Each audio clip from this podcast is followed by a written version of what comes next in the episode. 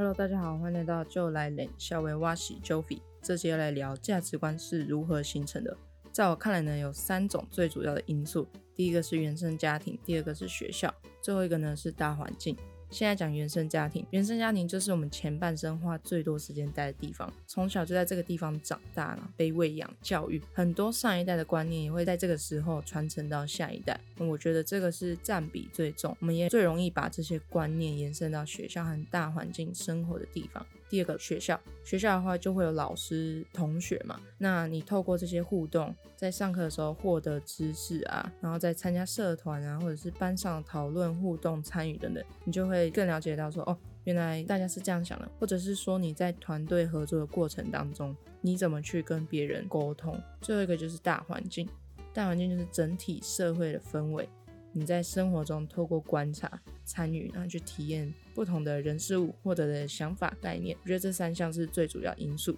那因为我从小在教会长大，所以我觉得我多了一个因素影响我很深的话，就是信仰的这个价值观。再来还有一个很重要的点就是书本，这里讲的书本是指课外书。因为我其实，在学生时期是一个很不喜欢读书的人，在读课外书的时候呢，对我来讲是一种享受读书的时刻。就是我去书店里挑了一本我有兴趣的书，然后我觉得哦，这本书的内容很不错，然后我很喜欢，我想要去了解它，借由书本了解作者想要表达的概念。因为也有经过出版社编辑的关系，所以书里面不会有太多的赘词，架构相对来讲也会比较严谨，因为它确保我们读得懂。所以透过读书这件事情，我也就更了解这个世界，可能。在想什么，或者是是怎么运作的，让自己就不会只局限于我的无限思考循环里面。因为我自己其实很容易想很多，透过读书先把自己抽离，然后让书来帮我解惑。所以我认为价值观就是由我们越长越大。经历越来越多，累积出来的一种惯性思考，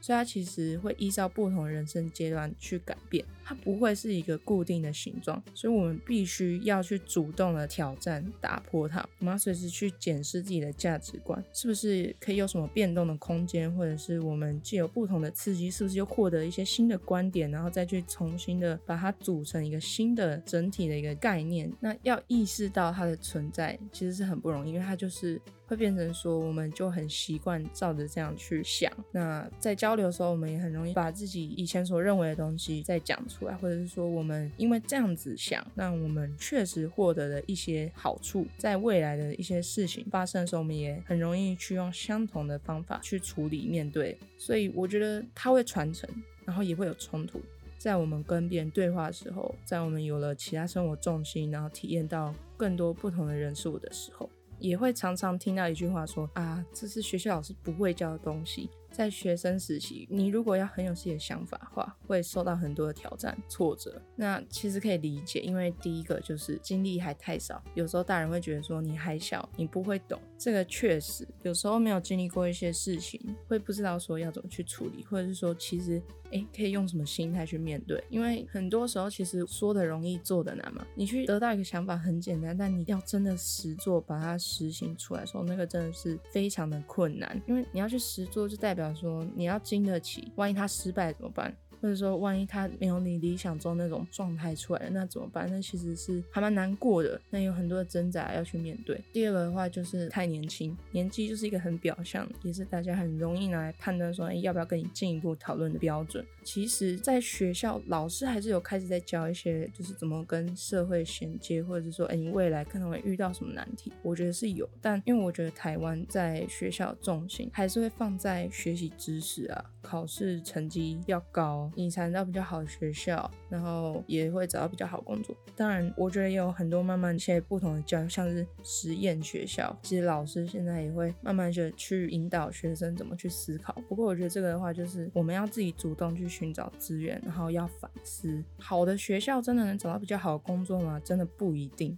主要是看你有没有心学习，有心学习，你想要变得更强，那你自然就会去寻找更多的资源，提升自己。就变成说，你要怎么去运用它，在教育的过程当中，能给学生什么样子的收获，这个也是慢慢大家比较在重视。所以借由长大后自己的反思，然后你懂得越来越多，还有保持一个怀疑精神，我觉得这个很重要。非常重要。不是老师说的都是对的，别人说的才是对的。世界上不是每件事情都有绝对的对错或者是标准，真的就是你自己透过跟别人的互动，跟不同的人对话，然后刺激自己的思考能力，捏造出一个属于你自己的一个价值观。这个很重要。讲到这个，跟不同的人交流有什么好处呢？就算是自己没有那么喜欢的人，在我的世界里，不管是谁，我都会试着去跟他们做互动，因为我觉得这样就可以透过跟他们的交流，然后来确认我自己的观点是不是能够站得住脚。当然，我可能有时候不会马上去跟对方反驳，我可能会私底下自己去想比较多一点，然后慢慢的理清，然后诶，真的还是很有想法的话，就有可能去找对方聊。其实很多时候你会得到自己意料之外的收。火像是你就会知道说，哎，我自己以前没有想过可以用这样的角度来看这件事情。哦，原来这个人他其实不是我想的这样而已，他其实背后还有更多不同的个性，或者是我没有看到的地方，或者是说我今天跟这个人聊这个物品，那他给出来的评价是这样。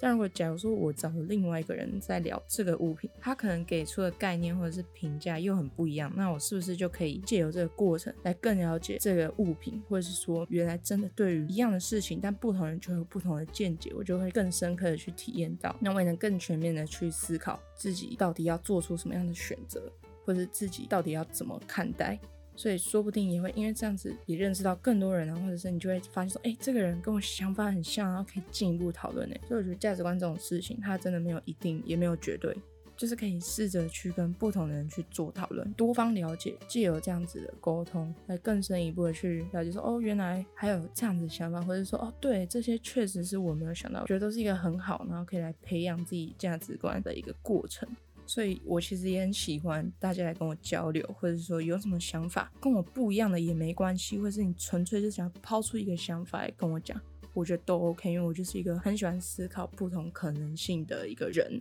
那我今天就连稍微到这边啦，下次再见，拜拜。